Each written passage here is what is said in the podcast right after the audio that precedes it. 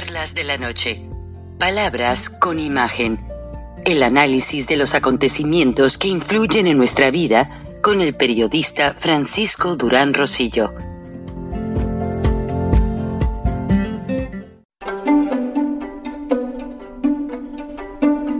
Frank Durán Rosillo eh, te saluda y los saluda a todos ustedes, su amiga María Celeste Raraz, para invitarlos a que se suscriban a mi canal de YouTube María Celeste Raraz, tal como mi nombre, donde les informo todas las semanas eh, sobre entrevistas que tienen un tema que ayuda a mejorarnos como personas y de paso son interesantes. Las pueden encontrar en mi canal de YouTube, así que los espero. Y se suscriben gratis.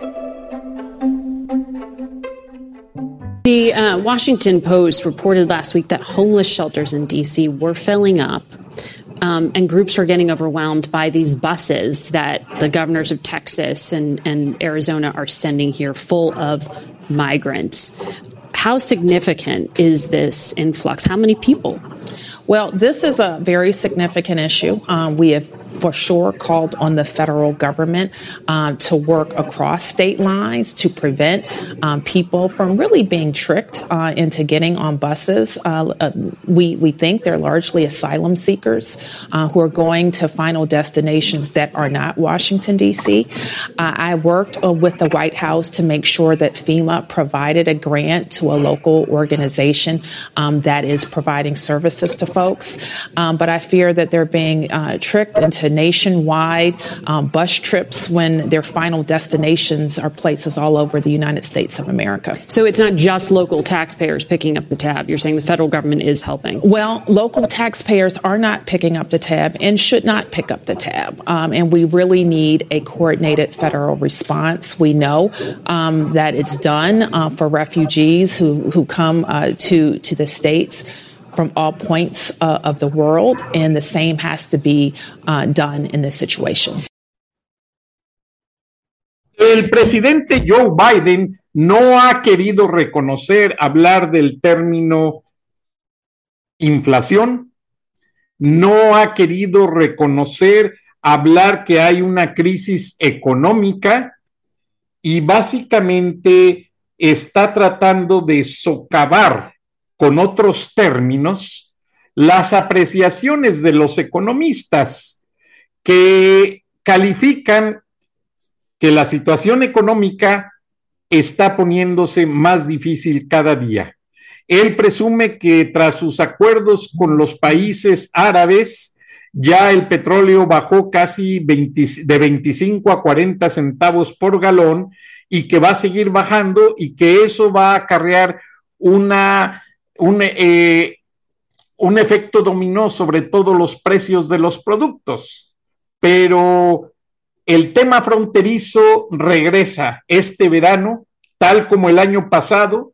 Los inmigrantes están llegando nuevamente a las ciudades de la frontera y Alejandro Mayorkas, director de Homeland Security, auspiciado por el Departamento de Justicia, está demandando a los gobernadores de Texas y Arizona porque están tomando todos los indocumentados en camiones y mandándolos a Washington. Y como vieron en el video, la alcaldesa de Washington, D.C. ya no haya que hacer con tanto inmigrante en las calles. Buenas noches, ingeniero Gilberto Lozano, líder de Frena. Bienvenido. Hay mucho que hablar en torno a que el aeropuerto supuestamente en la Terminal 2, que yo la uso demasiado, está en mal estado. Siento que es una excusa para usar el Chaifa y tienes muchas cosas interesantes de qué hablarnos. Bienvenido, Gilberto.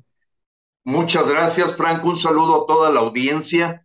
Y pues sí, se va cumpliendo el guion de la agenda bolivariana eh, con esta asesoría del G2 cubano de tratando de empujar a la gente hacia el Chaifa, conocido como Aeropuerto Internacional Felipe Ángeles, eh, pues el mantenimiento que le han dado al Aeropuerto Internacional de la Ciudad de México es muy claro que ha recibido sendos eh, recortes, que pues ha enfrentado el tema de tener que dar mantenimiento a pistas, el hundimiento de la Terminal 2, y todo hace aparecer un plan totalmente orquestado, pues para que no se vea el fracaso de lo que fue esta obra faraónica de López, toda vez que no rebasa los 12 vuelos y el único vuelo internacional que recibe es el de Venezuela, precisamente para acrecentar este problema de migración que tú mencionas, eh, estimado Frank.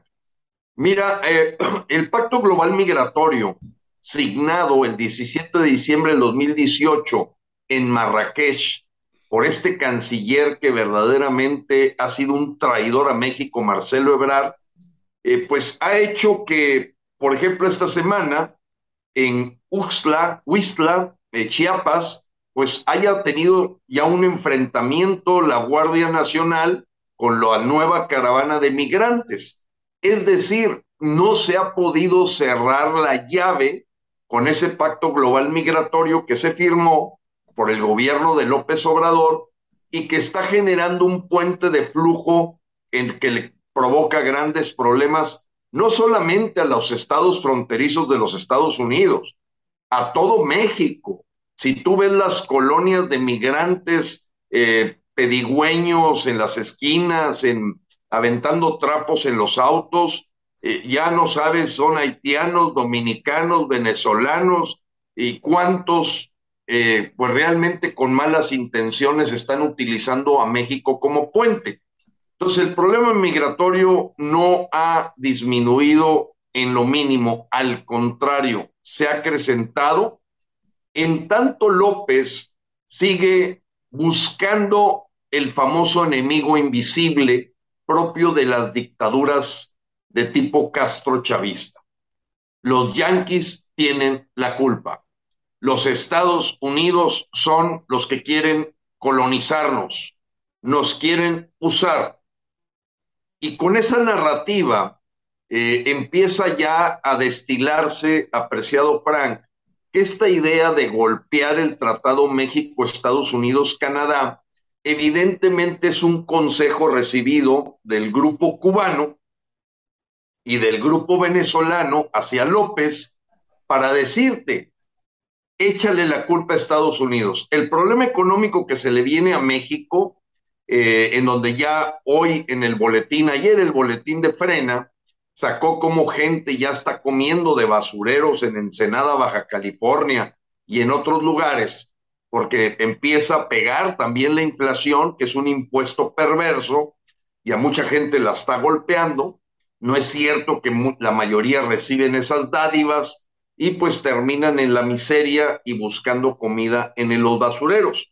Ahí está el video eh, de la entrevista que se hizo con una persona una ancianita en Ensenada, lo presentamos ayer en el boletín de frena, y esto empieza a generalizarse, apreciado Frank, toda vez que se viene un problema económico serio para México, López ahora ya no anuncia una austeridad republicana, sino una pobreza franciscana, es decir, anda con animalitos y come lo que la naturaleza te da, y, y todo apunta a que necesita un chivo expiatorio.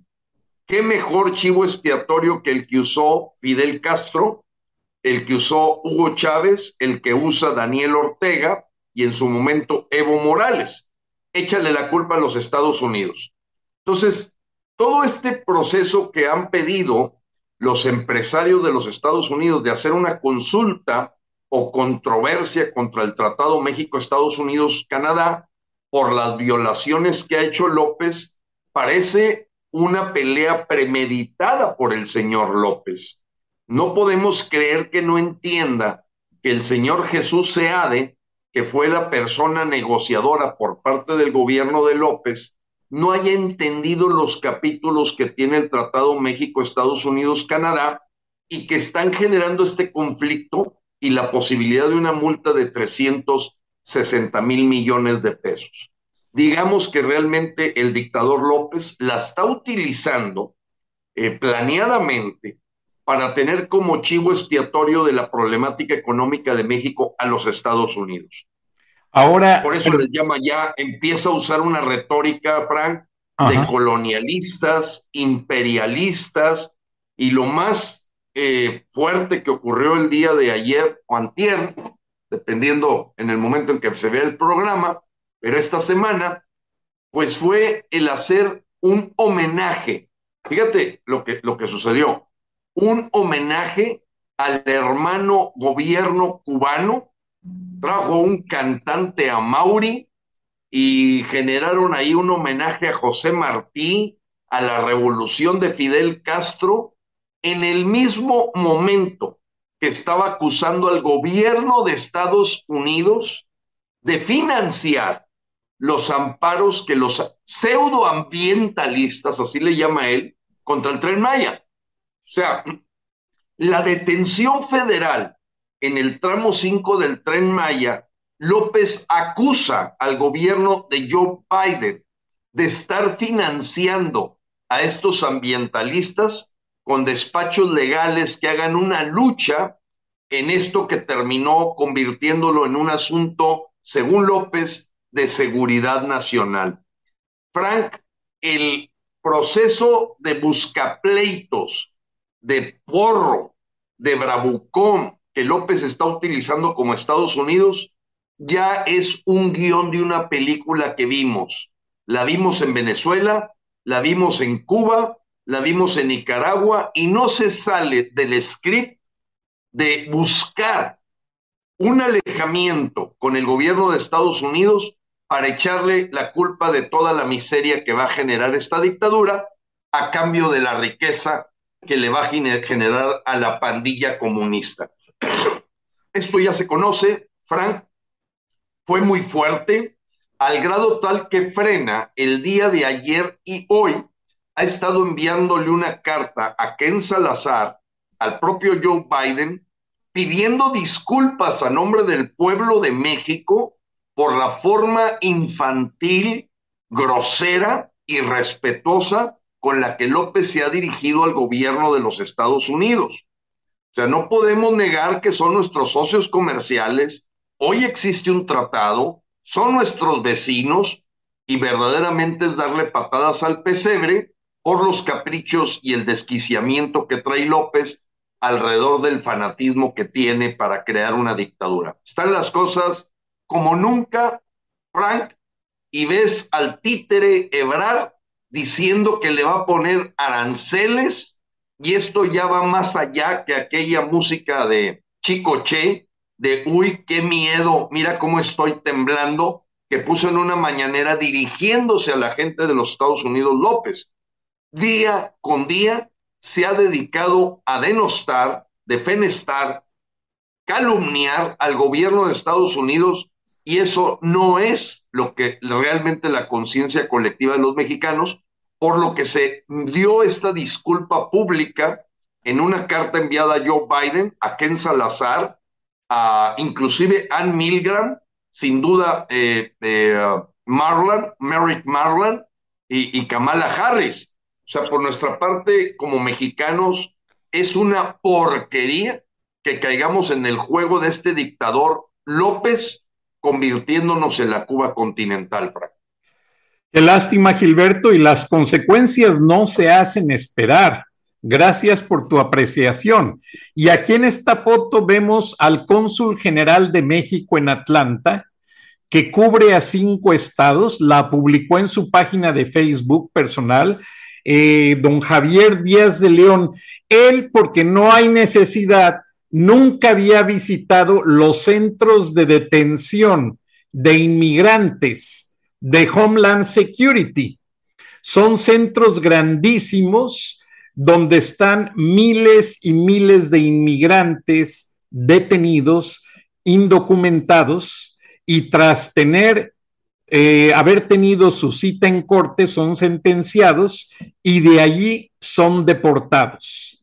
Eh, don Javier Díaz de León publicó estas dos fotos diciendo que estaba pues muy contento como parte de su trabajo de visitar eh, para ver las necesidades de los inmigrantes mexicanos en estas prisiones.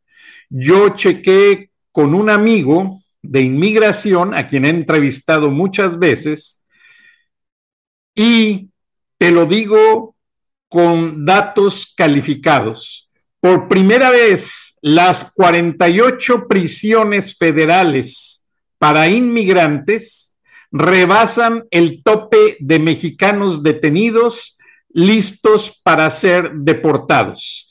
México va a enfrentar una crisis migratoria próximamente porque tan pronto estos detenidos purguen sus sentencias, que la mayoría son de seis meses a dos años, los suben en autobuses o en aviones y la gran mayoría mexicanos van deportados a México. O sea, se le viene a México otra crisis, deportaciones masivas. Ahora, ¿qué está pasando? Hace días hice un programa dedicado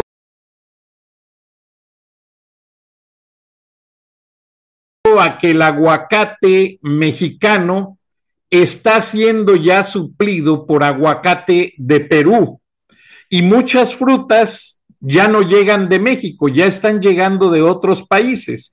¿Qué quiere decir esto? Estados Unidos ya se está sacando el plan B debajo de la manga, diciendo, ah, López sigue con sus cosas. Bueno, tengo otros países que están felices en vendernos todo tipo de alimentos, hortalizas y verduras y se llaman Perú, Argentina, Chile. Y entonces lo que está pasando con esto, Gilberto, es que están arriesgando todo lo que es ese gran tratado comercial, pero Estados Unidos no se va a poner a rogarle por lo que yo me estoy dando cuenta desde acá, no se va a poner a rogarle a López Obrador que le manden chiles, que le manden eh, aguacates, no, ellos ya tienen un plan de contingencia para enfrentar esta crisis. Y yo fui de compras al supermercado, a Walmart, y te muestro y a ti, a la respetable audiencia, lo que encontré fue que la mesa donde yo encontraba miles de aguacates mexicanos, abocados from México, no sé si recuerdas el comercial en el Super Bowl, muy, pues ve la etiqueta, producto de Perú. Perú. Y pusieron los colores de la bandera mexicana, pero invertidos verde, blanco y rojo. O sea, ¿qué está pasando? Hay muchos países que están felices por arrebatarle el lugar a México de socio comercial de los Estados Unidos, ingeniero Lozano. López Obrador está jugando con el futuro de México, está realmente haciendo un grave error promoviendo esa inmigración, tratando de usar como arma la frontera, eh, promoviendo el crimen. Se habla mucho de que no van a extraditar a Rafael Caro Quintero. El procurador de los Estados Unidos ha llamado tres veces a su homólogo Gers Manero para pedirle la extradición, extradición de Rafael Caro Quintero.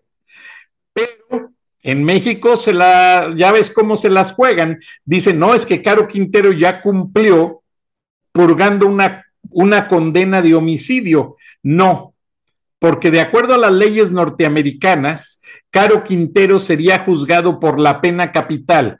¿Quiénes aplican para la pena capital? Los que matan a un policía, a una mujer embarazada, a un médico, a un soldado, a un niño, y principalmente a un funcionario federal del gobierno que está atendiendo labores de seguridad nacional, como lo hacía Enrique Kiki Camarena en aquel año de 1985 en febrero. O sea, básicamente están esperando a ver si le aceptan el amparo a Caro Quintero para que cumpla una una purga de condena de arresto domiciliario y decirle a los Estados Unidos que no le van a mandar a Caro Quintero y que López Obrador está amenazando con cancelar, cancelar definitivamente el tratado de extradición tan importante para ambas naciones. ¿Qué opinas, ingeniero Lozano?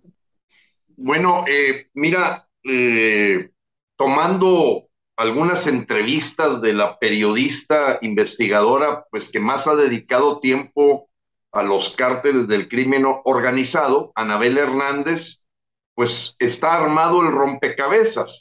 Ella habla de las negociaciones de proveeduría que tiene el gobierno de México con la familia del Mayo Zambada, habla también de que ella tiene claro en las tres entrevistas que le hizo a Caro Quintero que Manuel Barlet normalmente asistía a las fiestas de mi de Caro Quintero. Ya, ya te escuché. Sí, estoy bien, ya. Ah, perfecto. Gracias, Frank. Eh, eh, sí, Anabel Hernández confirma, porque ella ha tenido tres entrevistas con Caro Quintero, y confirma también por la gente alrededor de Caro Quintero, eh, que fueron inclusive choferes de Miguel Félix Gallardo, que Manuel Barlet siempre participaba en las fiestas, con todo el cuidado que significaba eh, el distribuir los territorios de los capos para que no hubiera, hubiera menos violencia y que todo esto se inició desde el gobierno de Miguel de la Madrid. Entonces hay una historia de terror de que Barlet, claro que fue un participante importante de tratar de retener y contener a los agentes de la DEA porque era partícipe evidentemente de proteger, de solapar junto con la, los eh, agentes que estaban en aquel tiempo entre los militares, todo el trabajo que tenía eh, los capos el crimen organizado. Anabel Hernández ya deja muy claro que no ha negado y le llama poderosamente la atención que López ha seguido insistiendo en los abrazos a los capos. Ahora la esposa se agrega con esto de entregarles libros para lectura y deja muy claro el rompecabezas de que López no le puede dar patadas al pesebre, porque su patrocinador importante de 18 años de campaña fueron estos cárteles y esos no te cobran con prisión. Tú lo sabes, Frank. Ellos no te van a cobrar con prisión o con hacerte una eh, orden de cateo o con una denuncia penal. No, ellos van y van a cobrar caro a la familia de López. Por eso López no ha brincado ese límite de decir, señores, yo no tengo nada que ver con el crimen organizado, porque siempre le muestra respeto, nunca lo ataca eh, en lo absoluto. No, que lo regañe la abuelita, que lo regañe la mamá. Anabel Hernández deja claro esto. López va a continuar ligado a los carteles del crimen organizado y se la va a jugar inclusive contra Estados Unidos, como lo hizo Nicolás Maduro y que pueda llegar hasta ver una orden de aprehensión contra el propio López y se la va a jugar. Porque de otro modo, lo que se está jugando es la vida. Aquí se está jugando una orden de aprehensión. Y eso fue lo que hizo Nicolás Maduro. Dijo, ¿qué prefiero? ¿Que me maten o una orden de aprehensión de los Estados Unidos? No, pues me voy por la orden de aprehensión.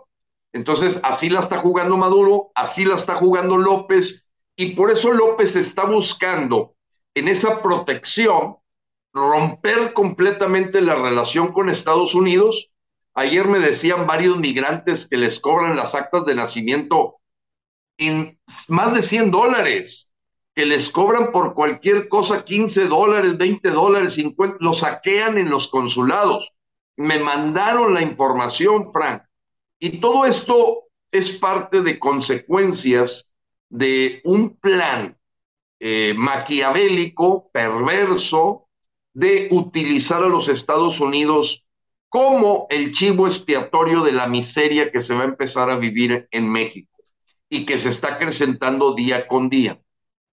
Entonces, no, no hay eh, ningún punto que no una toda esta línea de ver a López pues totalmente en esa colusión, en esa complacencia, en ese vínculo, protegiendo a capos como Manuel Barlet, y evidentemente va a buscar la manera de que no vaya a cantar en Estados Unidos Caro Quintero. Eso es un hecho. O sea, van a tratar de retrasar, demorar, para que no salga toda la pus de la podredumbre de cómo se recibieron apoyos. Y hay mucha gente que piensa, Frank, eh, erróneamente, que Caro Quintero pues ya estaba retirado, baile y baile, tomándose sus cervezas. No, estaba creando el cartel de Caborca que tiene grandes envíos de, metanfetaminas y pentanilo y eh, cocaína a los Estados Unidos, reciente. Entonces, la problemática de cómo tratan de disfrazar todo eh, en, cuestiones de retrasar, demorar la extradición de Caro Quintero, habla evidentemente de la protección porque es copelas o cuello. Yo creo que es copelas o cuello, como decía aquel tipo que metía las metafetaminas desde China, chillón o, bueno, yo le llamo el chillón, chinglón o como se llame. La cosa, Frank, es que para cualquier mexicano con más de dos dedos de frente ya se dio cuenta que esto es un narcogobierno. Y por eso cuando alguien simpatiza con López le digo, ¿en qué cartel estás? ¿En los Zetas? Jalisco Nueva Generación. O sea, ya deberían de haber mandado a Caro Quintero. ¿Por qué no lo han mandado? Si la DEA 14 veces les dijo dónde estaba y hasta la catorceava se dio. Entonces, ahorita el ataque a Joe Biden es para proteger a los capos, de decir, para que vean que no le hago caso a Biden y mira lo le pego y me traigo a los cubanos aquí a cantar y el chico Che. Eh, yo pienso, eh, Frank, que estamos en una situación de ir cayendo a un precipicio en donde apenas vas en el, te preguntan cuando vas cayendo del décimo piso y pasas por el tercero, ¿cómo va la cosa? Pues parece que bien, pero te vas a, golpear pronto. Eh, muy delicado y por eso estas candidaturas de las corchorratas como Chainbaum, como Ebrar, eh, como el propio Adán Augusto López, lo único que le podrían traer a México es la continuación y consolidación de una dictadura igual que la de Venezuela. Pero si no hay oposición, la oposición está descompuesta, está perdida o juegan a perder, este, eh, pues está, está terrible la situación, Frank, y lo que nos queda a los mexicanos es seguir organizándonos para luchar como resistencia a esta dictadura castrochavista. Pensar que los Estados Unidos, pues ya, como tú lo presentas, pues ya el aguacate lo consiguen en Perú y las hortalizas las van a conseguir y le importa poco a López la destrucción de la plataforma económica de México. Es lo que menos le interesa. A él lo que le interesa es consolidar el poder. No importa que pierda la relación con Estados Unidos, porque sus asesores cubanos y venezolanos le dicen, vas a tener a quien echarle la culpa de todos los destrozos. Sí, lamentablemente, ingeniero Lozano, y muy buena tu apreciación, te lo agradezco. La gente te manda miles de saludos, no los puedo sintetizar, pero algo bien importante es que cuando empecé a ver lo de las hortalizas y las frutas, el gobierno norteamericano con este plan B va a minimizar el tráfico de camiones en la frontera. ¿Qué quiere decir con esto? Que transportando por los océanos todos los comestibles en materias primas, no van a descongestionar las fronteras y van a parar más rápido tanto tráfico de personas que se ve en, en trailers que mueren asfixiados, etcétera, van a controlar más el tráfico de drogas. O sea, Estados Unidos en su plan B ya está viendo todas las ventajas, ingeniero Lozano, y los estados de la frontera, en este documento que ya está firmado por la mayoría de los estados, pero que está ya en manos de la alta comisión del Senado para dar la última aprobación y ejecutarlo, es que los estados de, la frontera están sometiendo el gasto extra que están haciendo en seguridad para controlar migración, trata y carteles de las drogas, porque, por ejemplo, tan solo Arizona decomisa cuatro millones de pastillas de fentanilos y opioides cada mes, ingeniero Lozano. Imagínate lo que significa eso. Cuatro millones de pastillas. ¿Cuánta gente crees que muera con estas pastillas en las calles de los Estados Unidos. O sea, Estados Unidos está en una posición que tú ya lo viste, lo dimos aquí a conocer con el video de Ann Milgram. Y todas las agencias del gobierno hicieron un video que no pude bajar hoy, pero en el que dicen que están juntando todos los lazos de inteligencia para trabajar de manera conjunta naval, ejército, aduanas, guardacostas, Departamento de Justicia, Border Patrol, todos para detener a estos carteles. Estados Unidos incluso está llamando a exagentes que ya estaban jubilados para que estén entrenando jóvenes para engrosar las filas de todas las corporaciones, lo que le llaman el law enforcement, eh, el refuerzo de la ley. Entonces, para precisamente mantener ese régimen de orden y de ley, law and order, que es algo que tú también estás promoviendo mucho para México. Y yo no creo, ingeniero Lozano, que aunque Biden acaba de recuperarse del COVID, ya salió hoy por primera vez públicamente, que aunque ya está bajando el precio de la gasolina, yo no creo que Estados Unidos deje de lado esta lucha. Incluso un analista decía, bueno, Biden y López Obrador tienen dos situaciones muy semejantes. Los dos perdieron a su primera esposa eh, por situaciones de la vida. Los dos tienen hijos conflictivos por situaciones de la vida que han cometido actos de corrupción, pero que Biden, de acuerdo a la revista New Yorker y Fox News, Ted Cruz les dijo que el, lado republicano, aunque estén juzgando a Trump por los eventos del 6 de julio, de aquella toma del Capitolio, en 2021 no van a dejar que Biden haga lo que quiere en el gobierno y su hijo Hunter Biden va a ser llevado a la justicia. Ya tuvo que ir a una corte federal para, perdón, a una corte estatal en California para pagar el mantenimiento de un bebé que tuvo con una mujer y lo hicieron pagar.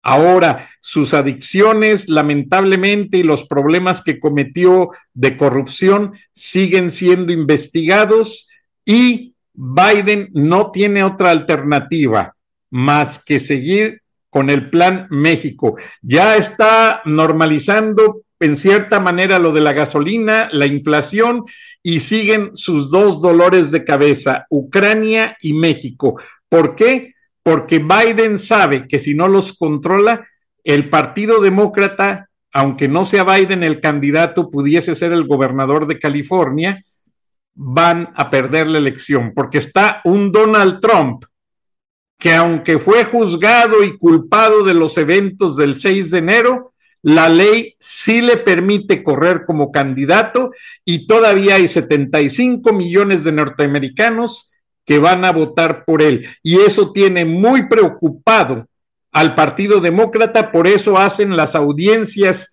en horario estelar, en la televisión, en transmisión nacional, y ya el presidente o former president, expresidente Donald Trump dijo que sí va a ser candidato porque quiere regresar Estados Unidos o América, como le llaman, a los americanos. Entonces, hay dos vertientes. O Trump sigue solapando a López Obrador, que no creo, o aplica aquel plan que le dijo a su secretario de defensa, vamos a bombardear de noche a los carteles con drones para quitarle a México el problema de la violencia.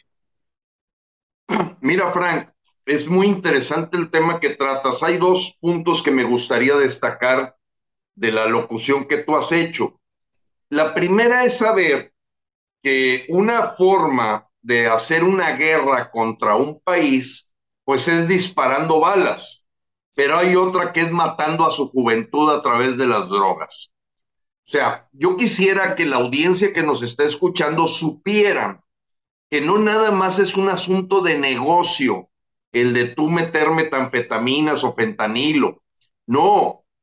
¿Cuánto puede estar el gobierno de Rusia, China e Irán metidos en acuerdos para envenenar al pueblo de los Estados Unidos desde adentro y volver a aquellas épocas de los romanos en que tú no hacías la guerra entre los que estaban ahí luchando por el trono con balas, sino envenenando al enemigo. Entonces, el, el envenenamiento de drogas no solamente es un negocio, puede ser también una herramienta de la geopolítica para debilitar a los Estados Unidos, en donde la complacencia puede ser en materia ideológica decir, como quiero destruir a los Estados Unidos, dicen, no, el fin justifica los medios. Y si los medios es drogar a todos los americanos, pues supuestamente con esa razón puedes estar protegiendo cárteles para poder como burros llevar el envenenamiento al pueblo americano. No sé si me explico, Frank. Eh, o sea, hay, dos ángulos en este asunto. Uno es el ángulo propiamente negocio de narcotráfico de miles de millones de dólares, pero hay otro de la geopolítica, en donde lo que se busca es envenenar al contrario. Métele todo lo que le puedas meter. Ahora, la otro punto que tú mencionas, Trump, si llegara al poder, viendo sus últimos discursos ya no va a ser el que está buscando el voto hispano al ver que López va cayendo y que ya va de salida. Más bien ahorita el discurso que tiene eh, Trump es decir que nunca había encontrado un perro tan fácil de doblegar. Le metió 28 mil soldados y dijo, nunca había visto una persona que se doblara tan fácil. Entonces, aunque le llame amigo López, la verdad es que lo está humillando, lo está pisoteando. Entonces yo no veo un Trump buscando en aquel momento su primer periodo presidencial al Trump que sería ya para marcar un legado en los Estados Unidos. Van a ser dos Trumps. No lo digo en sus principios básicos económicos, etcétera, pero creo que sí sería una materia digna de analizarse porque yo veo dos Trumps. El Trump de, la, de una segunda posibilidad presidencial al Trump de, esta primera que ya pasó. Ahora, eh, el tema, a mi modo de ver, es López va a seguir su agenda, tratar de distanciarse de los Estados Unidos. Y me imagino que le volvió a dar tamales con chipilín y te voy a mencionar los empresarios que estuvieron hace dos días en el Palacio Nacional. Uno que fue escogido directamente por el gobierno, que se llama Francisco Cervantes, un cuatroteísta, que es el presidente del Consejo Coordinador Empresarial, que es una foca aplaudidora, casi te diría porra de la 4T. Un hombre que lo único que tiene es miedo que es el líder nacional de la Coparmex, José Medina Mora, con motivo de la forma en que a su hermano, Eduardo Medina Mora, que fue embajador de México en Estados Unidos, en Washington, eh, que fue ministro de la Suprema Corte, le congelan sus cosas, pues ¿qué quieres que diga Pepe Medina? Buscaron una persona a, a modo. El otro es Daniel Chávez, del grupo Vidanta, pues fue el que le dio trabajo al hijo de López, allá en las oficinas de Houston para que pasara como asesor certificado de cuestiones de negocios internacionales del grupo Vidanta. Carlos Slim, pues es lo mismo que decir, pues ya, este, totalmente eh, una persona eh, ya en complicidad y enchufada con López y el sinaloense Jesús Vizcarra. Hasta llevaron al gobernador de Sinaloa, que no veo qué está haciendo Rubén Rocha en una reunión de empresarios. En pocas palabras, López se apertrechó, les dio tamales con chipilín el miércoles pasado y les dijo, vamos a seguir golpeando a los Estados Unidos, no me voy a rajar y necesito que ustedes me apoyen. Y el otro que fue, pues es este Carlos Bremer, que es un, el, el, hasta fue en silla de ruedas, porque ya tiene un descontrol completamente de su peso, que ya no puede ni caminar.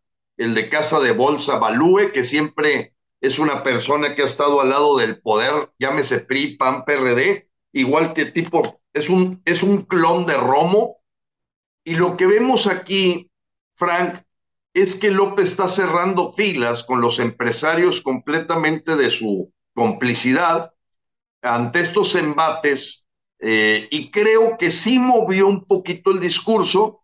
Hoy dijo que no piensa clausurar el Tratado México-Estados Unidos-Canadá como dicen, explicación no pedida, acusación manifiesta. Entonces, el momento más peligroso que en todo lo que yo tengo de vida que he visto a nuestro país es en este momento un dictador que ya es una palabra completamente en la conciencia colectiva de los mexicanos y que tú fuiste en tu programa de los primeros que escucharon la palabra dictadura, Frank, en aquellas primeras charlas de la noche viernes de frena, porque nos acusaban de eh, radicales, de utilizar palabras inadecuadas, agresivos, pero yo te diría que no hay día que no abras el periódico en donde los editorialistas hablen de una dictadura. Una dictadura. Y eso es ya una conciencia colectiva. Y, y que bueno, eh, apreciado eh, Frank, a veces estar demasiado anticipado hace que la gente vea desubicados algunos comentarios que hacemos, pero todos se han cumplido, como este en el que tú ya mencionas que ya son 44 gobernadores los que han firmado este documento que promovió la procuradora de Florida, Ashley Moody, eh, buscando que comparezca ante la Corte de Estados Unidos el señor López. O sea, allá están sumamente preocupados y no nada más los republicanos, también los demócratas, de que si bien tienen un plan B de cómo hacerse, no, los que deberíamos de tener un plan B somos los mexicanos, porque a la hora que no nos manden el trigo, el maíz que necesitamos, que llega a ser el 60% del maíz consumido en México, pues los están preparando para la miseria, para la pobreza franciscana. Y toda esta narrativa de austeridad y pobreza franciscana es prepárense porque viene lo peor, porque nos vamos a volver un Cuba, un Venezuela. No más falta decir eso, Frank. Gracias, Gilberto. Además, lo que trato de decirte con la foto de la presencia del cónsul general de México ayer en la prisión de Stuart es que México no aguanta una deportación masiva, Gilberto. Si de repente se han llegado en el gobierno de Obama, que fue cuando más mexicanos fueron deportados, fueron cerca de, de 160 mil a lo largo de, ese gobierno y México no podía, las ciudades fronterizas no resistían. Entonces, junta las dos masas que van a ser en la frontera, la masa de migrantes que está llegando en caravanas y la masa de migrantes que Estados Unidos va a deportar, que no van a ser uno ni dos, van a ser cientos de miles, si no es que más.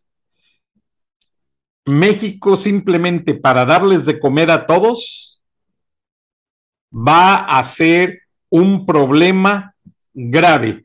Ahora, eh, los estados fronterizos de Estados Unidos piensan cobrarle la cuota a sus vecinos de lo que les cuesta esa seguridad fronteriza, controlar esa inmigración, controlar narcotraficantes y también quieren pensar en la posibilidad de cobrar la pasada a turistas, a gente que tiene su credencial de, de fronteriza, lo que le llaman la visa local, a todo ese tipo de personas para compensar tanto gasto, no porque Estados Unidos no tenga presupuesto, sino porque quieren mandar un mensaje a Washington y a México de que sus gobiernos federales no están haciendo lo suficiente para controlar.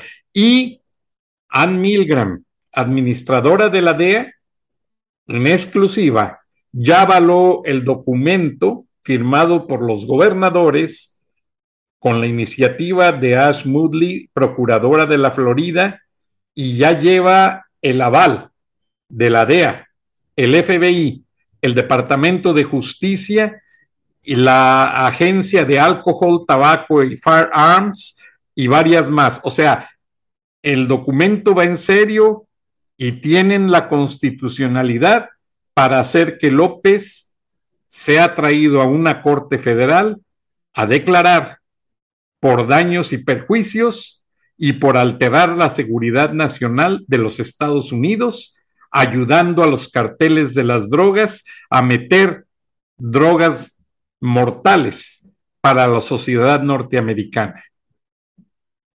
Ahí tiene sentido, Frank. Eh, es la nota de ocho columnas, es la que tú estás mencionando, que yo creo que muchos mexicanos hasta que la vean se van a dar cuenta que era cierto y puedes entender por qué López se está resistiendo estilo Nicolás Maduro. O sea, López a lo mejor se imagina que al, al rato aparezca una recompensa de 10, 20 millones de dólares por localizarlo y traerlo y él a pertrecharse. Está en mis manos en este momento, Frank me lo mandaron el día de ayer, donde eh, la Secretaría de la Defensa, a través de uno de sus generales de región, están llevando militares a cubrir todas las funciones civiles de las aduanas. Ojo, no es nada más la vigilancia de las aduanas y no, no, no. Es, se acaba completamente los empleados civiles en aduanas, Frank. Tengo el documento en mis manos, firmado por uno de los generales, donde en su región está dando instrucciones de que todos los militares que tengan alguna preparación en materia aduanera se preparen porque van a reemplazar a todos los empleados civiles de las aduanas. Así lo dice Frank. Está con el logotipo de la Sedena. ¿Esto qué significa? Que están cerrando completamente y aislando a México, al igual que Venezuela, y que López está haciendo su plan B de resistir a la mejor hasta una orden de aprehensión eh, o una recompensa, porque él está apostando al apoyo que tenga de Rusia, China, Irán y no se diga de la agenda del foro de Sao Paulo.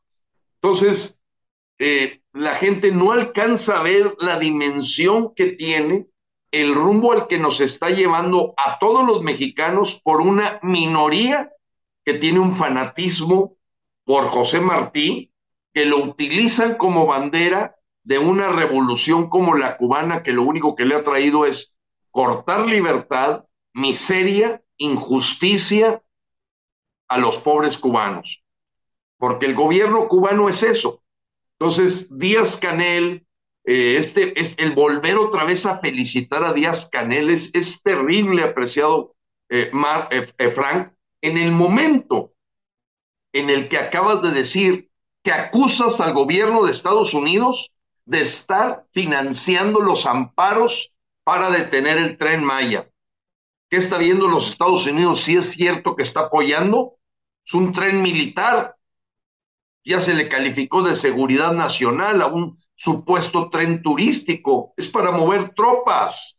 Entonces, eh, Frank, las cosas están serias y ahorita es cuando los mexicanos requerimos más unión y ahí hay divergencias, porque hay quien quiere unir a los partidos que juegan a perder. y los que decimos, no, es que es la ciudadanía la que nos tenemos que unir a salvar a México. Te quiero agregar un punto más, Frank, que esta semana ha sido encabezado de varios periódicos. El asesinato de dos médicos que prestaban servicio social en zonas difíciles, que es exactamente lo mismo que ocurrió en Venezuela para justificar la entrada de los médicos cubanos. Haces escarmentar a tus médicos de no ir a esas zonas para poder justificar la entrada de 60 médicos cubanos a Nayarit en medio de protestas. Y vaya que Nayarit no es alguien que se distinga por protestar. Bueno, tuvieron que cortar la transmisión de los gritos de reclamo que había en Nayarit cuando López esta semana, si mal no recuerdo fue el domingo, estaba anunciando y presentando dos filas de médicos cubanos que representaban ese contingente de 60 y estaban sentados 30 ahí. Los reclamos fueron mayúsculos. Ayer y hoy protestas en frente del Palacio Nacional de, como dicen, eh, mi familia espera un egresado, no un cadáver. Ese es el lema con que todos los pasantes de medicina mexicanos, pero ellos no alcanzan a ver qué es exactamente lo que pasó en Venezuela.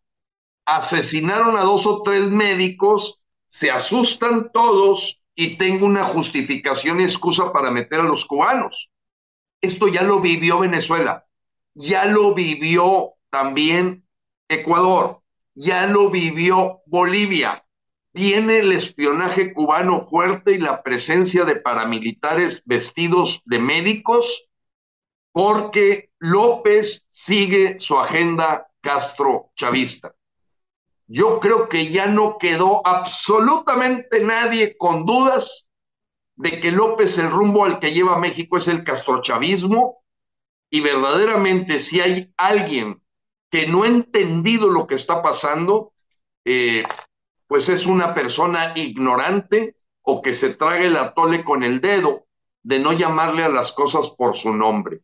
Así las cosas, apreciado Frank, en medio de seguir comprando lealtades con dinero, porque la miseria y la pobreza, pues son el mejor caldo de cultivo para tener lealtad con croquetas que significan dádivas del gobierno a cambio de que la gente pueda comer porque nos va a venir el problema, escasez de alimentos, el campo está totalmente deteriorado y crecieron del orden de 30% las importaciones de maíz y de trigo. Esto ya lo habíamos platicado hace un año tú y yo, de que se estaba golpeando al campo mexicano para volver pues un tema en el que la alimentación pues es lo primero que te da libertad en el momento en que el gobierno controle todo, pues en ese momento es, no, no comes si no nos apoyas.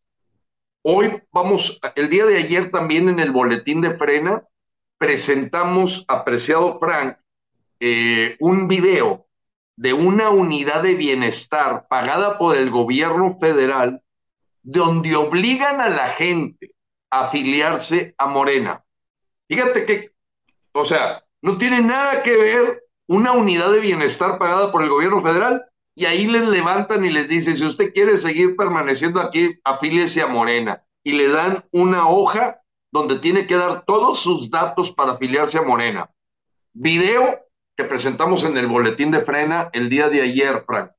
La cosa ya toda arma perfectamente para esta dictadura. No, y lo peor, ingeniero Lozano, es que mucha gente, discúlpame el término, en México, de acuerdo a lo que nos dice la audiencia, hay mucho valemadrismo.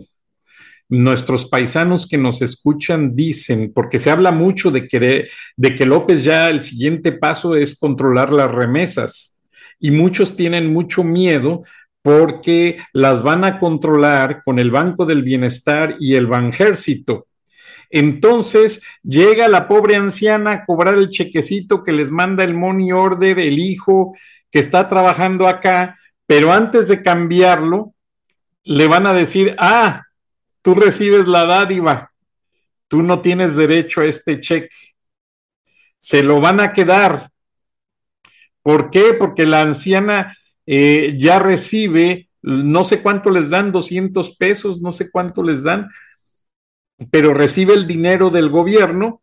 Entonces, aquellos 500 dólares que su hijo trabajó dos meses para poderle mandar y satisfacerle muchas necesidades, ya no los va a recibir, se los va a quedar el gobierno. Entonces, es algo muy triste, muy preocupante y que nadie está poniendo atención en México. López va sobre las remesas eh, de los migrantes, como lo hacen en Cuba y en Venezuela. O sea, el cubano, el venezolano no puede mandar el dinero directamente a su familia. Es toda una red de robos y de gente que se va quedando con comisiones y en el momento en que el familiar mandó de aquí, giró 200 dólares, su mamá, su papá, su abuelo reciben 90 dólares. Así es, y además con el control de cambios que al rato va a llegar. Mira, el pasado martes, eh, Frank, eh, yo comenté en un video, en la misma persona, un chileno, que me había hecho llegar el documento que se había firmado en La Habana en julio 18 del año 2018, suscrito por el gobierno de López, donde yo presenté, fíjate, te estoy hablando de que yo lo presenté más o menos en septiembre del 2018, de las etapas de cómo consideraban iban a implementar el socialismo y comunismo en México. Ese mismo amigo chileno me hizo saber el pasado domingo en la tarde que había una señal en la agenda del foro de Sao Paulo que viendo la reacción, ese valemadrismo que tú mencionas del pueblo mexicano, dije, le dieron una instrucción a López, adelanta las etapas, como cuchillo en mantequilla. Los mexicanos ya no van a reaccionar, se van a quedar tranquilos, es el momento. Ellos escogieron a México sabiendo de la apatía, ignorancia, falta de educación, cobardía. Pero el pasado domingo, en una agenda del Foro de Sao Paulo, donde me dicen que estuvo presente Lula da Silva, que es parte y promotor de la agenda del Foro de Sao Paulo, hay que decirlo con todas sus letras, Brasil puede volver a caer en sus manos. Estuvo muy claro, Cuchillo en mantequilla, va para adelante todo. Mételo, López. Adelante. No hay quien reaccione. Adelante. Los partidos de oposición entre, con sus problemas de robos, saqueos, corrupción, órdenes de aprehensión contra Lito Moreno, el Ricardo Anaya fugado. Es el momento en que puedes implementar todo y los empresarios también van a estar callados, los mexicanos callados, y así como mucha gente se pregunta, ¿cómo es posible que un país tan educado, tan talentoso, tan rico como Venezuela cayó? Ecuador, Bolivia, ¿cómo? Si la gente se queda dormida, para cuando acuerda ya tiene un guardia nacional ahí en la puerta de su casa. Acaba de marcar expropiaciones López para el tren Maya por seguridad nacional o sea, la palabra expropiación ya empieza a repetirse en el lenguaje de los mexicanos, que estaba hasta la cuarta etapa, ya la están adelantando. Ese era para el 2023-2024. Entonces, están empezando a adelantar etapas eh, y esto tema de las remesas, control de cambios, eh, me lo decía Carlos Ayala, una persona que vivió casi, puso un negocio su hijo perdió la vida en Venezuela eh, por COVID, ya está él en México y me hacía saber, Gilberto, los siguientes 12 años, dos años, los siguientes dos años, lo que va a venirse para México es, yo casi te digo lo que tú has repetido, sálvese quien pueda. Vamos a seguir en la lucha, Frank.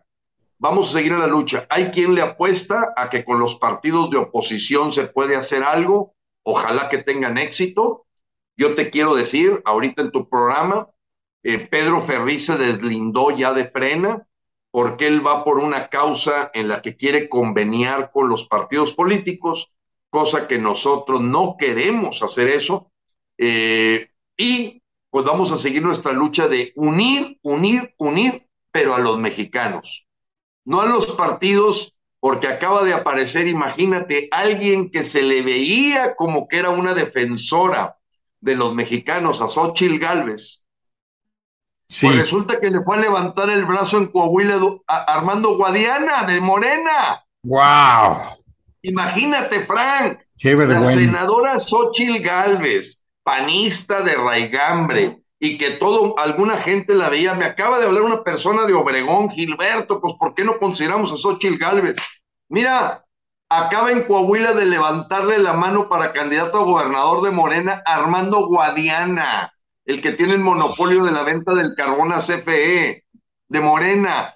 Yo no confío en los políticos, Frank, y es lo que le trato de transmitir a los mexicanos. Cuando tú te sientas en una mesa a conveniar con políticos, al día siguiente te pueden voltear la cara. No digo que todos, no quiero generalizar, pero casi no le hemos fallado, Frank, no le hemos fallado. Ahorita ya no sabes si Alito Moreno realmente está trabajando para Morena igual Enrique de la Madrid. En fin, así estamos ahorita. Todos, desde el momento en que están en el gremio político, Gilberto, todos son dignos de desconfianza. Y déjame y te muestro unas imágenes, porque quizás tú ya escuchaste hablar de este documento. Permíteme un segundo. Este, porque lo cierto es que en México, y ya de acuerdo a los estudios que se han hecho en Estados Unidos, pues es triste decirlo, pero México ya no necesita un cambio de líder, sino necesita un cambio de sistema, Gilberto. Y ya los líderes... Es correcto, Frank, es correcto el Centro Virtual Estratégico de Estudios de Gobierno, eh, que lo sacó primero la BBC de Londres, el Independiente lo tradujo. Es un excelente artículo de que ya esta cosa ya se nos metió como parte de un sistema y, bien dice el, editorialista y, y investigadores reporteros que sí, ya el tema es un cambio de sistema habla de cómo el Poder Judicial, la complacencia de Arturo Saldívar. Exacto, Gilberto, y ve cómo lo encabezan. México no necesita un nuevo líder, necesita un nuevo sistema. Y acaba de salir. Vale la pena que le, le digas a la gente, Frank, lo importante que es este grupo Virtual Center for Strategic Economic Policy and Geopolitical Research and Analysis. Es, es, una institución reconocida mundialmente y es, hace los estudios más confiables de análisis basados en hechos reales. No es como el narconovelero de Pigmenio Ibarra, que pagado por el gobierno va y se sienta allí a basurear a Ciro Gómez Leiva eh, en el programa y lo mangonea y lo ningunea como se le antoja. Y precisamente eso es porque mucha gente me ha preguntado, Gilberto, que algún día hables tu opinión a fondo sobre los periodistas, porque gran cantidad de tu audiencia dice que el gremio periodístico mexicano no está cumpliendo cabalmente con informar como debiera ser, que esa es la razón por la cual hay también esa conducta irresponsable de declinar la confianza y la responsabilidad de cambiar a México en gente inepta, Gilberto Lozano, y es lo que dirige este documento. Además, pues también hay, hay algo que me llamó poderosamente la atención en estos días, ingeniero, básicamente, y te lo voy a mostrar antes de que cerremos el programa, porque en Estados Unidos, la moneda de 25 centavos que pues siempre han sido dedicadas a los estados, a muchas cosas, acaba de salir una nueva moneda como nunca antes vista.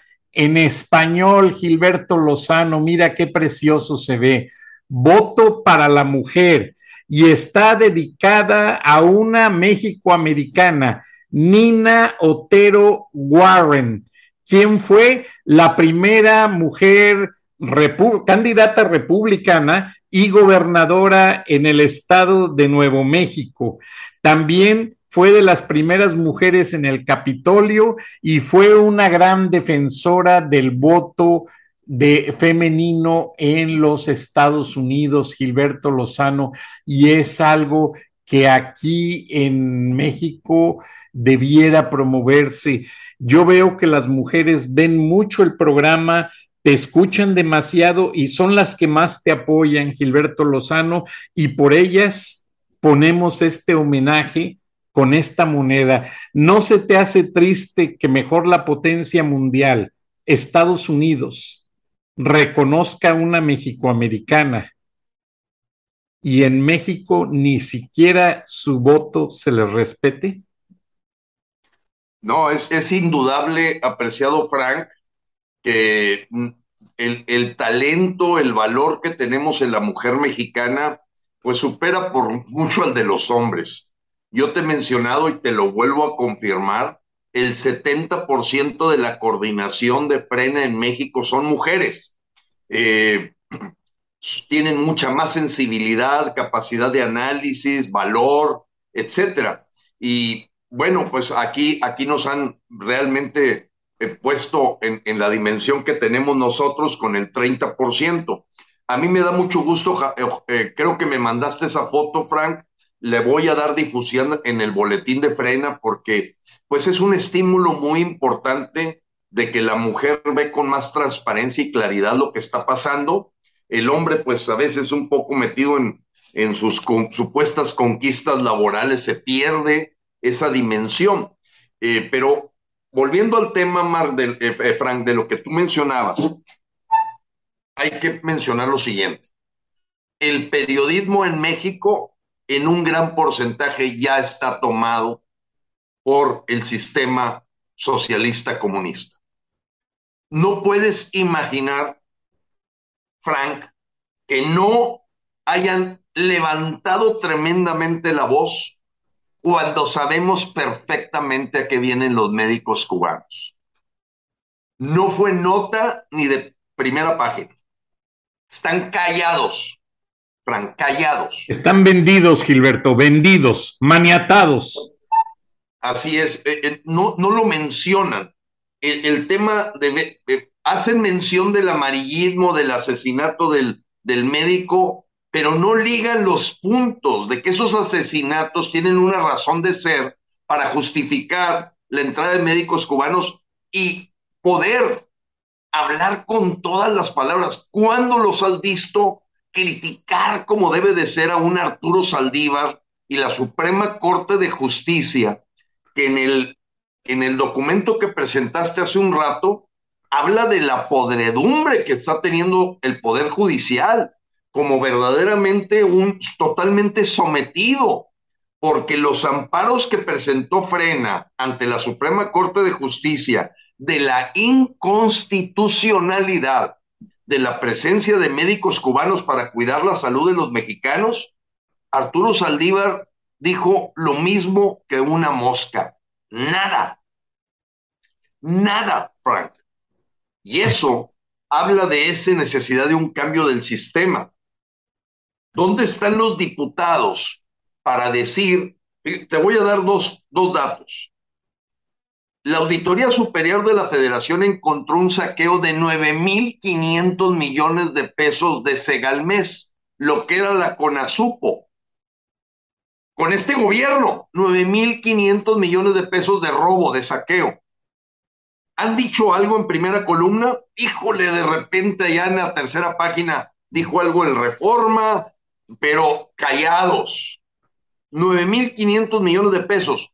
Y le pregunta una reportera al presidente y pues él dice, sí, vamos a llevar hasta las últimas consecuencias esta corrupción. 9.500 millones de pesos en lo que hoy se llama Segalmex. Segalmex es realmente el cambio de nombre que le hicieron a la Conasupul, Liconza, etcétera. Después, José Luis Luegue, exdirector de la Conagua, dicen cómo quieren que las presas no estén vacías si cuando entró López bajó 70% las personas de Conagua que controlaban el mantenimiento de las presas, que aseguraban el abastecimiento de las presas y manejar la administración de toda la corriente hídrica. Él le echa la culpa de toda la problemática de sequía que está viviendo el norte a una venganza de López contra los estados que no ha podido tomar. Eh, te voy a mencionar algo más, eh, Frank, importante. Bueno, pues que mataron a seis personas en Tlaquepaque, eso es muy triste, pero siguen sigue eh, completamente fuera de control la seguridad y pues eh, López buscando siempre eh, distraer a la gente de lo que realmente está ocurriendo. Mira, te voy a decir esta parte, esto es importante. En los últimos años, los dos productos más agrícolas más consumidos por México son el trigo.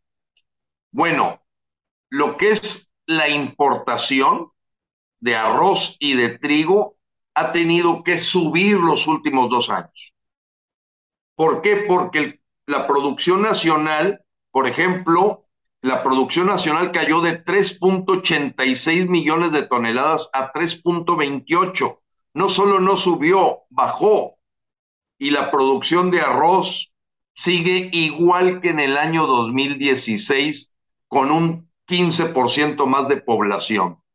Entonces, sí veo al periodismo vendido, Frank, sí lo veo vendido, lo veo corrupto, lo veo como parte del sistema y que no ha sido aquel cuarto poder que se mencionaba, salvo honrosas excepciones.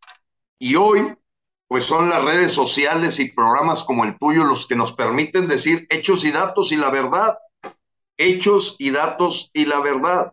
Entonces, está la situación muy difícil. La gente dice, frena es David contra Goliat.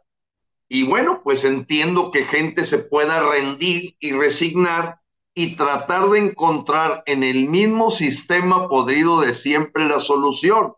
Pero Albert Einstein decía, no puedes seguir haciendo lo mismo porque vas a hacer lo mismo.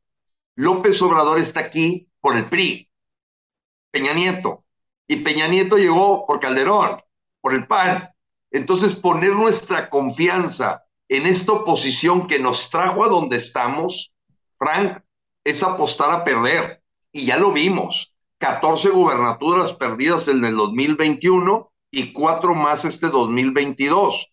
O sea, y le sigues apostando a que una alianza de partidos es la que pueda salvar a México. No, es la unión de los mexicanos que tenemos claro que tenemos que ir contra el castrochavismo con todo y que cinco millones de mexicanos rodeemos el Palacio Nacional como Sri Lanka para decir se va y se va. No hay de otra, porque va a ser un mensaje para todos los morenistas.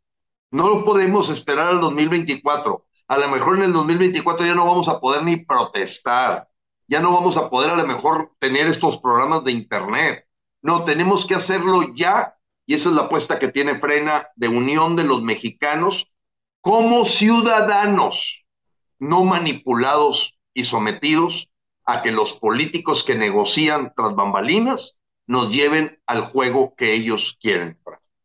Gracias, Gilberto. Y al final del programa voy a dejar correr el video que nos mandó tu audiencia, donde Pigmenio Ibarra basurea a Ciro Gómez Leiva, diciéndole que incluso la señal de transmisión de su noticiero pertenece al Estado. Ahorita me hiciste recordar ese detalle, que la electricidad con que se genera el programa pertenece al Estado, o sea, una serie de amenazas. Ahora, yo cuando conocí a Pigmenio Ibarra, la única vez que lo vi en mi vida fue cuando explotó aquel pozo petrolero de Pemex, Apcatún, en, el, en la sonda de Campeche, y Epigmenio Ibarra trabajaba en la televisora oficial del gobierno. Y él era con Guillermo del Río, director de prensa de Pemex, el que coordinaba todas las acciones, qué se hacía, qué no se hacía, y ese día, después de cubrir la historia y mandar las fotos en un avión de Pemex a la Ciudad de México para que la entregaran en las redacciones, una gran fiesta en un centro nocturno porque era el cumpleaños del director de prensa de Pemex, Guillermo del Río, si no me equivoco, este, para celebrarlo básicamente. Y era Pigmenio Ibarra junto con aquel periodista de Televisa, que le decían Toby, Guillermo Pérez Verduzco y varios más que coordinaban toda la fiesta. O sea, ¿con qué autoridad se pone a hablar de honestidad, de eh, libertad de prensa, de valores? a Ciro Gómez Leiva, ¿con qué autoridad se pone a corregir a un caballero que estaba allí dando las cifras de los muertos? Si este señor Epigmenio Ibarra es el creador de las narconovelas que contaminaron tanto la mentalidad de los jóvenes y que además es el que asesora a este narcogobierno. O sea, yo si fuera director de Radio Fórmula, no permitiría que pusiera un, pie. Y si yo fuera Ciro Gómez Leiva, como lo van a ver en el video después de que cerremos, pues yo le hubiera dicho, ¿sabes qué? Te sales de mi programa, yo aquí no te necesito. Pero no, se nota que están pagados, tuvieron que aguantar y comerse todo, porque el señor, gracias al dinero del pueblo, López compra a Radio Fórmula el espacio y de ahí le toca su comisión a Ciro Gómez Leiva y qué tristeza, qué tristeza porque estamos basureados los periodistas cuando bien nos va, si no es que muertos, pobrecitos. Entonces... Así es, tú sabes que las empresas que recibieron apoyo con motivo de la pandemia, casi préstamos a, a fondo perdido, pues fueron las empresas de Pigmenio, yo le llamo Pigmenio, este, un hombre en inglés. cero amor a México, él es de origen guatemalteco y que simplemente pues se ha eh, verdaderamente llenado los bolsillos, eh, pues haciendo y deshaciendo, como dices tú, novelas que él considera, y lo dice, los mexicanos son noveleros, tú cuéntales una novela y haces con ellos lo que quieras. Y la verdad se, se pavonea, se mofa de los mexicanos y les cuenta, les cuenta las muelas. Esa es la verdad de Pigmenio Ibarra. Y es un arrogante, Gilberto. Vele el body language, cómo se sienta, y parece que él es el dueño ahí de Radio Fórmula. Qué vergüenza, creo que Televisa es el dueño de Radio Fórmula, si no me equivoco. Pues Ciro Gómez Leiva ya dobló la cerviz, ya está totalmente doblado. Desde el momento en que le dio cabida a alguien que saben que es el asesor de comunicación del presidente. O sea, desde ahí ya perdió la objetividad y Ciro Gómez Leiva creo que ya, ya, ya terminó su ciclo. Sí, porque eso de que le suba la voz, el tono de voz, y hasta Ciro Gómez Leiva molesto le dice, oye, tampoco me subas el tono de voz, y el otro ni se inmuta, lo sigue basureando. Entonces, allí es un ejemplo de cómo se vendió toda la prensa mexicana. Y es triste. Es triste y bueno, después ya hablaremos en otro programa, Frank, de también la, algunos prelados y líderes religiosos que también, eh, pues, se han olvidado de aquella frase de a Dios rogando y con el mazo dando, y los vemos también, son pocos los que se salvan, de caer también en un juego de pensar que llegue solamente el milagro y sin ir a buscarlo a las calles. Entonces, Frank, traemos un reto muy grande. Yo siempre estaré muy agradecido con tu programa de charlas de la noche porque nos permite que muchos mexicanos a través de este foro se dan cuenta de la verdad y nos buscan y se nos unen a plena. Dios te bendiga, Frank. Dios bendiga a toda tu audiencia y Dios bendiga a México. Gracias, Gilberto. Buenas noches a la audiencia y a todos los mexicanos. Frena es la única causa honesta de México. No la pierdan de vista, porque solamente este caballero, Gilberto Lozano, que es apolítico, no recibe dinero de nadie, es el que se ha preocupado por encontrar la verdad. Aquí siempre la puerta estará abierta para ti, Gilberto. Muchas gracias, buenas noches y te esperan en el Centro de Estudios, presidente Jimmy Carter. No se te olvide. Un abrazo. Pronto la incidencia delictiva y de los homicidios y feminicidios en el mes de junio. Humberto. Buenos días, Buen señor. día, Humberto. Buen día, señor Ibarra. Buen día, ¿cómo se, eh, com- se perpetraron en total durante el mes de junio 2.662 asesinatos intencionales, clasificándose de ellos 2.751, no, 2.751 en total, considerándose 2.662 como homicidios y 89 como feminicidios. Esto es junio, 2751. Aumenta el feminicidio con respecto de mayo cuando se midieron 84.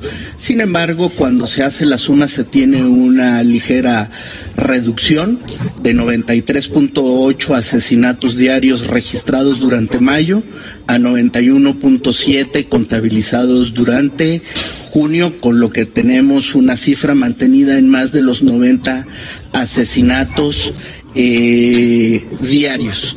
En estas 2.751 bajas, personas que han muerto, vidas que se han quedado interrumpidas, viudeces, orfandades terribles, pues están las orfandades de decenas de miles de indígenas rarámuri que quedaron huérfanos por el asesinato del padre Mora y del padre Gallo.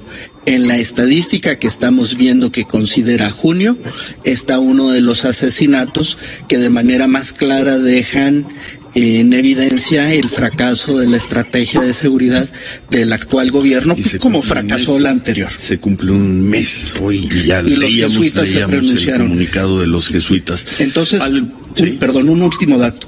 Entonces tenemos que durante la cuarta transformación han sido asesinadas 127.661 personas.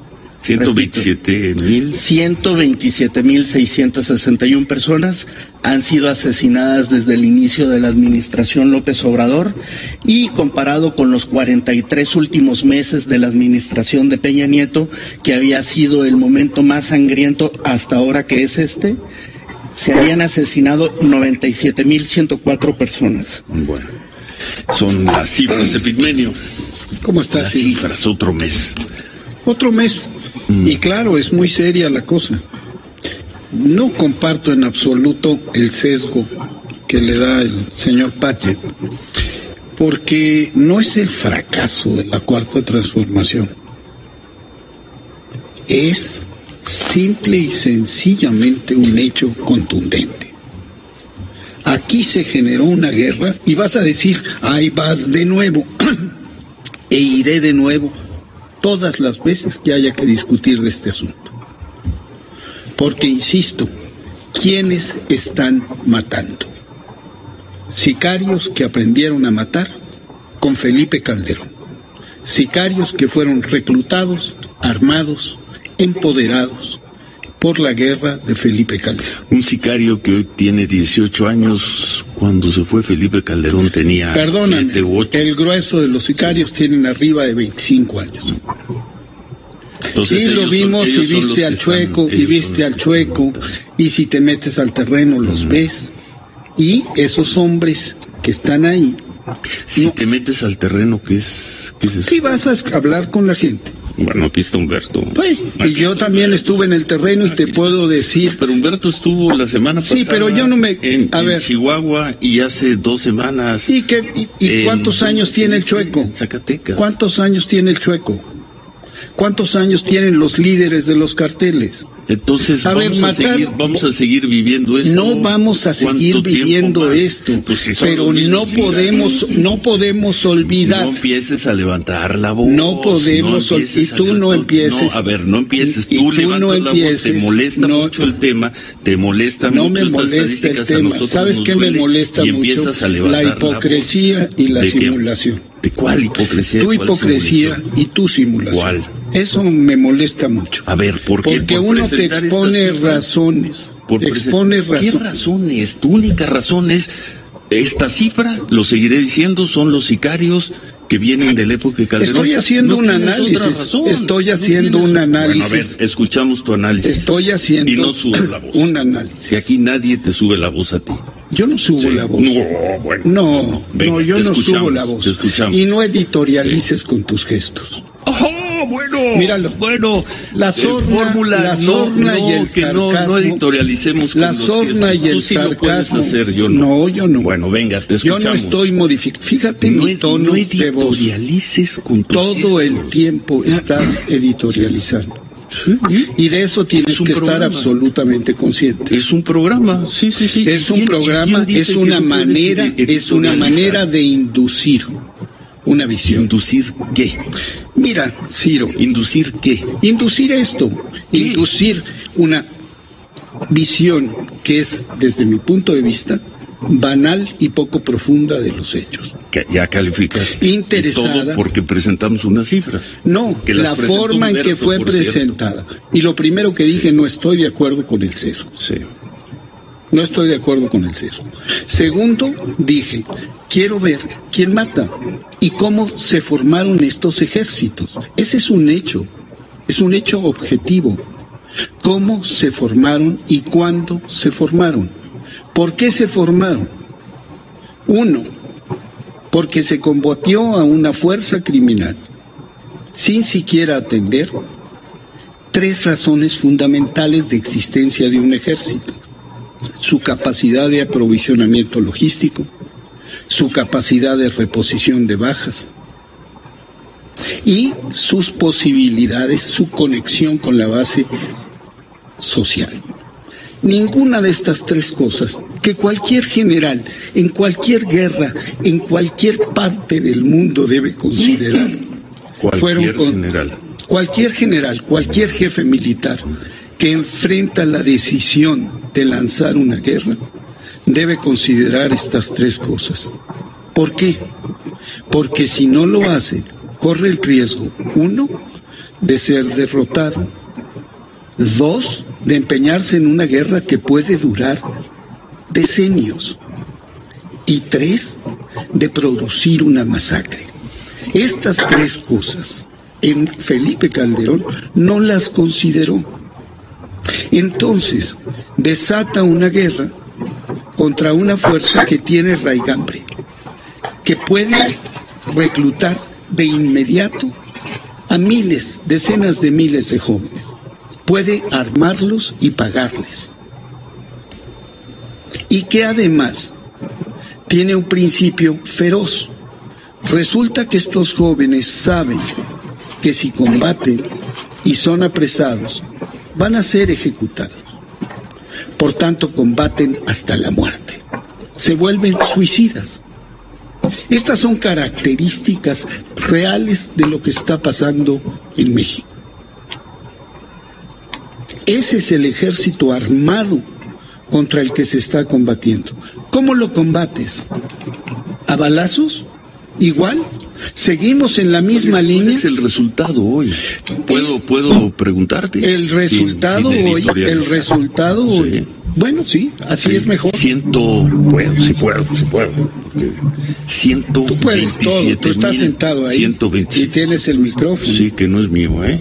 Bueno, no es mío. que No, es de mío. la nación. El espectro eléctrico Por eso es de no la es mío, nación. no es mío. Pero y te trabajo, quiero decir y una trabajo cosa. para una empresa, este no es ni mi programa, ni mi Una empresa que es concesionaria. Una empresa que es, que es concesionaria. Bueno. Eh, y el, el espacio Todo radioeléctrico es de la nación. Sí, ya sabemos. 127 No, no, no, ya sabemos. 127 mil 661 Sí, personas como en, en- con Fox hubo 60 mil con Felipe Calderón 120 mil, con Peña Nieto 154. La guerra no desescala mágicamente. La guerra desescala mediante tres formas de, de desescalar. La derrota total del adversario, es decir, su aniquilación, la negociación con el adversario o el ataque a las causas de la violencia. Y el ataque a las causas de la violencia tiene otros principios y, otros tiempos, desgraciadamente. Es así. Estos son hechos. No estamos hablando de no, esto, y estos, y estos Por eso, ante estos, ante estos hechos, 127 ante estos hechos, te acabo de decir, sí. hay tres formas de atacar el problema de la violencia. Aniquilar al adversario, negociar con él el, o combatir las causas. O combatir las causas. Sí, ¿Qué escogemos? Llevamos 12 años tratando de aniquilar al adversario, no se aniquila al adversario. A este, no. A ver, Perdón, tenemos que, tenemos que hacer una pausa y continuamos. Para cerrar este tema, eh, Humberto Pagete Pigmenio, de las cifras de la violencia, que hoy coincidió en que fue el miércoles, a estas horas las presentan y por eso estamos tocando el tema, más allá de las causas que creo que has explicado aquí durante varias semanas, varios meses en detalle. La cifra es, es durísima, Pigmenio. Es Seguir viendo un país con más de 90 ejecuciones, asesinatos diarios, es terrible. La cifra es durísima, Hoy, cifra, es terrible, es una tragedia, Z, porque no son cifras, porque son vidas, porque son familias, porque son pueblos, porque el país. A lo mejor, señor Ibarra, usted conozca el dato de cuántos huérfanos representan 127 mil muertos. Muchos. ¿Pero muchísimos, cuántos? Muchísimos. ¿Cuántas viudas? Pues, mira, acabo de decir, acabo de decir precisamente es que lo mismo que tú. Acabo de decir. Son muchas vidas. Pero es ¿cuántos? terrible, es doloroso. Es que usted- dije, son familias, Señor son hogares, señor Ibarra, son pueblos. usted- hablo usted- de pueblos. Usted que habla que tiene datos, señor Ibarra, usted que dice que tiene datos, a lo mejor me pueda decir 127 mil personas asesinadas. ¿Cuántos asesinos? cuatro. Bueno, ¿puedo Por preguntar cuatro. o no? Por ¿Puedo cuatro. preguntar o no? medio millón. Por cuatro. ¿Puedo preguntar o no? Estamos hablando de millones de personas afectadas por la guerra. De millones. Y dije una Como cosa. de 127 y perdón, millones. eh, Humberto, empecé diciendo, no son cifras, son personas. Son vidas. Son nombres, Sí. apellidos, historias las que se pierden. Por eso, por eso precisamente, yo maldigo a quien desata la guerra. A Pero quien desata una guerra sin Se refiere a Manuel Bartlett que le dio credenciales de la Dirección Federal de Seguridad a Caro Quintero. manda a los ejércitos. Se refiere al negro Durazo que armó la primera gran escuela de extorsión desde la policía ¿Me en el sexenio Me de López refiero a Felipe al Calderón, que no se a este Felipe gobierno de ni con el Jesús. pétalo de una declaración. Estás, estás editorializando. Me Estamos refiero al jefe, al comandante Ibarra. supremo Es que de si las Fuerzas hablar, Armadas. ¿por qué no puede ser en- derecho? Me, A ver, a ver, a ver, a ver, vamos a escuchar. Sí, ahora ciento vamos, vamos, 27 vamos mil a escuchar. muertos. acabo de decir, pueblos, mil- Es que millones. no pueden ver esa desgracia, no pueden ver esa tragedia. A ver, vamos a escuchar el Pigmenio. Sí. Y ahora te escuchamos a ti. ¿Quién fue el comandante supremo de las Fuerzas Armadas que ordena el despliegue masivo de tropas? ¿Cuándo empieza?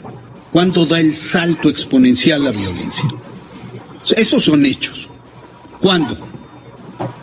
¿En qué momento se decide que la orden de aniquilación y de exterminio es la que debe prevalecer? ¿Cuándo se detona esto que hoy estamos viviendo? ¿Cuánto duran las guerras así declaradas?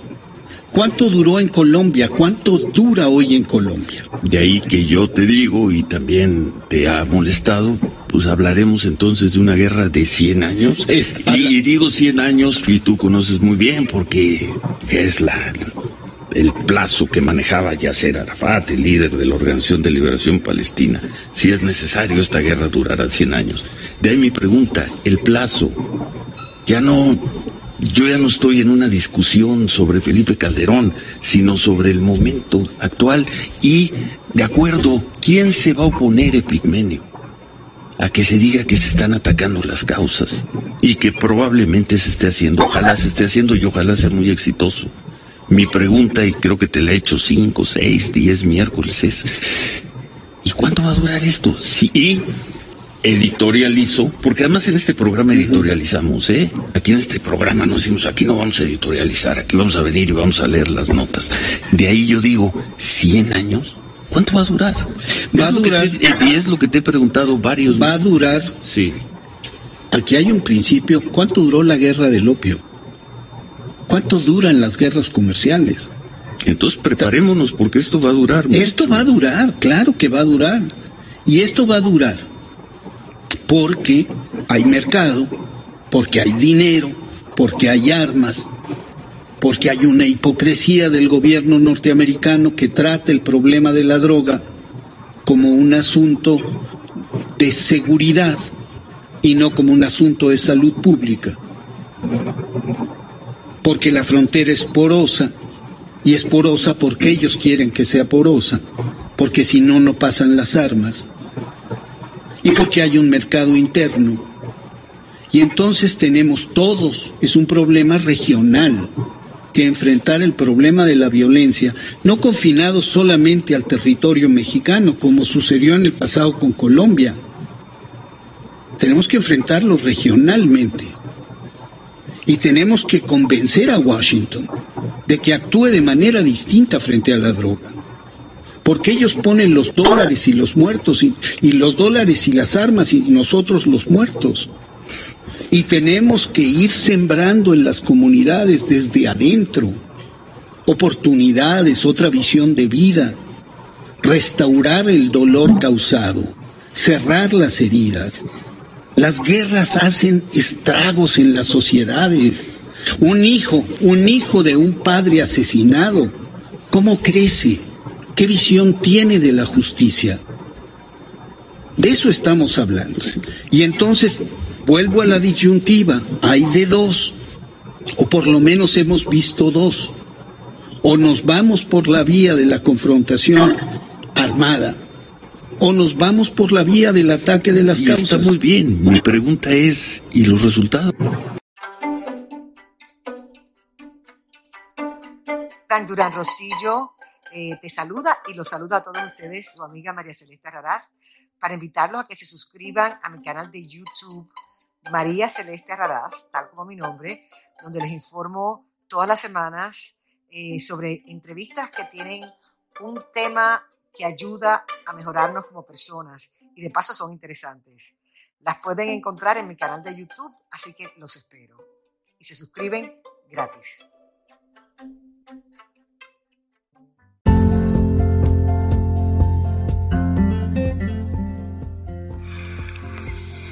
Escuchaste el análisis de la noticia, transparente como el agua, con el periodista Francisco Durán Rosillo